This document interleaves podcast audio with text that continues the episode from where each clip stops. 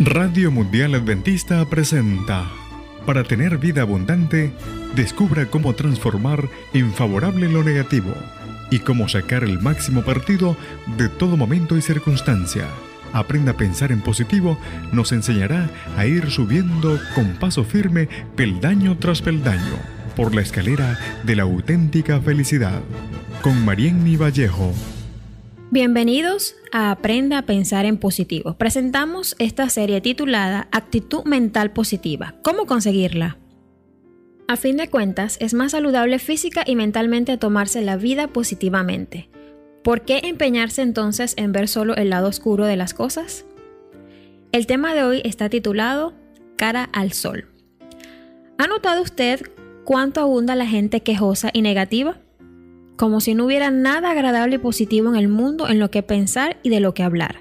Y esas personas que únicamente ven las sombras de la vida no es que mientan o exageren, por lo general tienen razón en lo que dicen. Su problema está en que no ven nada más que eso, sombras y más sombras, pero nada de luz.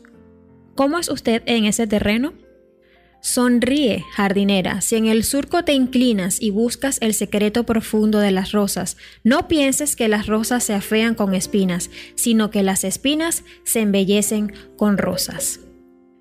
Los versos que acabamos de escuchar son de un conocido poema de cuartetos del transeúnte de José Ángel Huesa. Presentan con esa precisión y belleza que únicamente los poetas pueden definir con tan pocas palabras dos filosofías de vida, bien opuestas y bien comunes. Mientras unos ven las espinas, otros saben ver las rosas. Los primeros sufren y se amargan la existencia porque únicamente se fijan en lo triste y negativo que hay a su alrededor. Describen tan prolijamente las sombras de la vida que dan la idea de que todo es una noche permanente.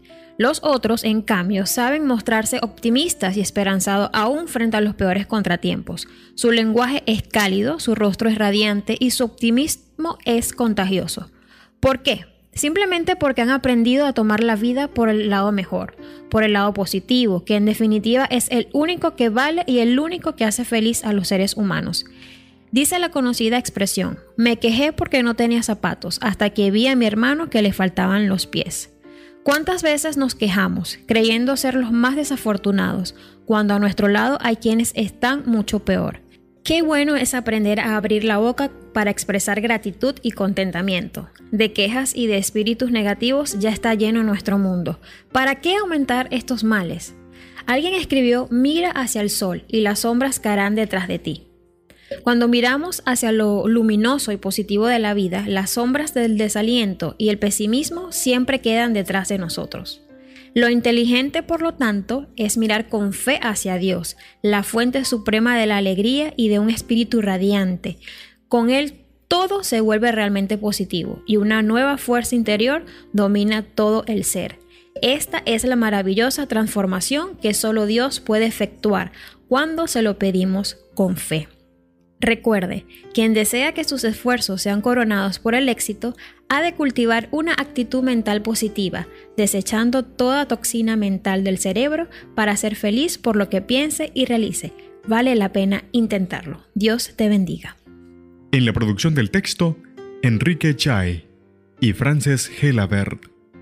Aprenda a pensar en positivo fue una presentación de Radio Mundial Adventista